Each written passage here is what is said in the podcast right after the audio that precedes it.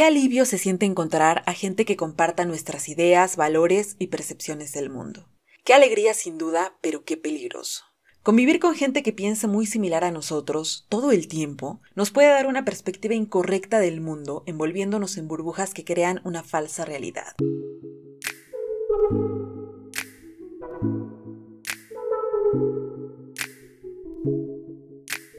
Bienvenidos a los libros de la política, el podcast que te abrirá el apetito de conversación sobre los temas políticos de la actualidad. Te propongo que por medio de los libros escuchemos a las voces líderes de este tema. Mi nombre es Lilian Rosales y en este episodio quiero alentarte a que seas un disidente. La conformidad. El poder de las influencias sociales sobre nuestras decisiones es el libro que estaremos catando el día de hoy. Y Cass Sunstein es quien lo escribe. Él es un abogado y académico que destaca por sus estudios sobre el derecho y la economía conductual. Esto quiere decir que se ha enfocado en interpretar el comportamiento de las personas en la toma de decisiones fundamentalmente en esas áreas del conocimiento. El libro se publica bajo el sello Grano de Sal y cuesta cerca de 10 dólares.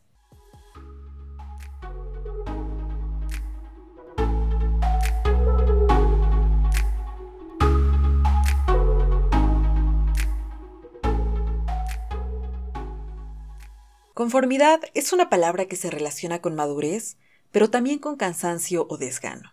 Es aceptar que hay algo impuesto a lo que nos vamos a adherir y que no vamos a poder cambiar. Ocurre en nuestros círculos sociales, trabajo y por supuesto en la política. A lo largo de la explicación de distintos experimentos, el autor señala cómo es que nuestro comportamiento está influenciado por los grupos sociales en los que nos desenvolvemos. Esto sucede por distintos motivos, porque ser el disidente no es fácil. Pongamos una situación random. Tú trabajas en una oficina de gobierno. Sabes que tu jefe es una persona muy cercana a una conocida diputada. Como se acercan las elecciones, ella necesita gente que la apoye en sus mítines. En una reunión, tu jefe les propone que para apoyar su causa, todo su equipo, incluido tú, asistan a los mítines los fines de semana. Pero no estás de acuerdo. Son tus días de descanso y el futuro político de esta diputada no es un tema que te interese. Ante la ley, tú no tienes la obligación de hacerlo, pero tu jefe te cae bien y además necesitas ese trabajo. Todos tus compañeros que están en esa reunión se muestran entusiastas ante la propuesta del jefe. Decir tu opinión implicará que refutes directamente a la persona con más jerarquía. Podrán pensar que eres egoísta e incluso murmurarán que a ti no te interesa conservar tu trabajo. Asumir los costos y alzar la voz no es algo sencillo. Quizá tu jefe se tome esto como una afrenta personal y los colegas que están en esa reunión te vean como alguien antipático. Tu reputación está en juego. ¿Te atreverías a ser el disidente? Difícil, ¿no? Este es un ejemplo que nos permite entender varios de los puntos que señala el autor. 1. Podemos ceder a la opinión del grupo para que los demás tengan una opinión favorable de nosotros. Y dos, será más probable que cedas si tú eres el único disidente y si tienes sentimientos positivos sobre la persona o grupo con el que no concuerdas. Si decides mantenerte callado, acatarás o aceptarás. En el primer caso, acatarás que tendrás que ir a los mítines todos los fines de semana, aunque en privado prevalecerá el pensamiento de que eso no es una idea ni correcta ni justa.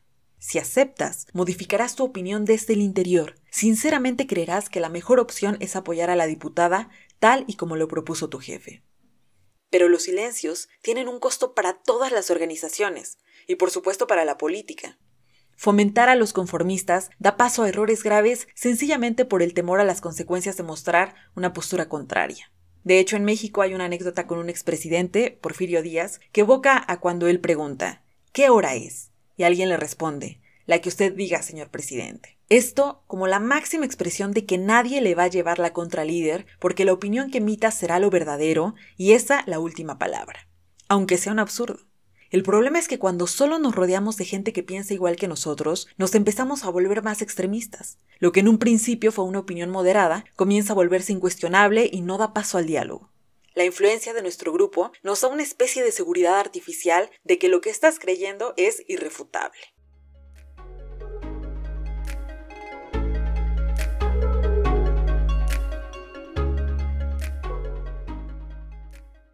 Hace poco vi un tuit de un prestigioso académico que decía que cuando una persona anticipaba que expresaría una opinión impopular, lo que en realidad quería denotar es que iba a decir una pendejada. Y ello me hizo reflexionar y hacer una conexión inmediata con las premisas del libro. La divergencia en cada uno de los aspectos de la vida es una realidad, y es cierto que hay temas que son difíciles y ríspidos. En este paquete tenemos los relativos a la política, la migración, la religión, el fútbol y todos aquellos que generen un debate. Prácticamente todos. Los argumentos pueden o no estar fundados, pero hablan desde una perspectiva. Por ejemplo, en el caso de la política, cuando un gobernante propone que se den transferencias monetarias directas a través de ciertos programas, se podrá decir que estas no son eficientes porque los beneficiarios gastan el dinero en otra cosa, porque no se cumple el objetivo de la política y porque solamente busca generar simpatía en los beneficiarios para ganar votos. Esto puede ser cierto, pero también habrá quien argumente que las transferencias son necesarias y justas, ya que brindan cierto alivio económico a las personas y ayudarán a cerrar brechas y reducir la pobreza.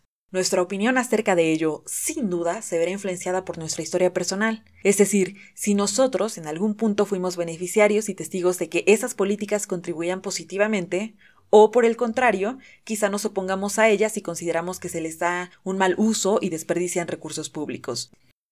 Para tomar una postura, nuestra educación y baje cultural tendrán un papel relevante y nos darán la oportunidad de hacer conexiones quizá más complejas pero por eso deberíamos considerarlas como verdades absolutas. Por eso deberíamos catalogar a las otras opiniones como pendejadas. Por eso debemos denostar y descalificar lo que dice el otro. Este tuit es muy ilustrativo de lo que dice el libro. Muestra cómo una opinión contraria no es aceptada y es un sinsentido que cuando se manifiesta es probable que sea celebrada por los adeptos de este académico. Y con esto se reforzará y radicalizará cada vez más su postura. Como consecuencia, se rompe el diálogo y cualquier oportunidad para entender al otro.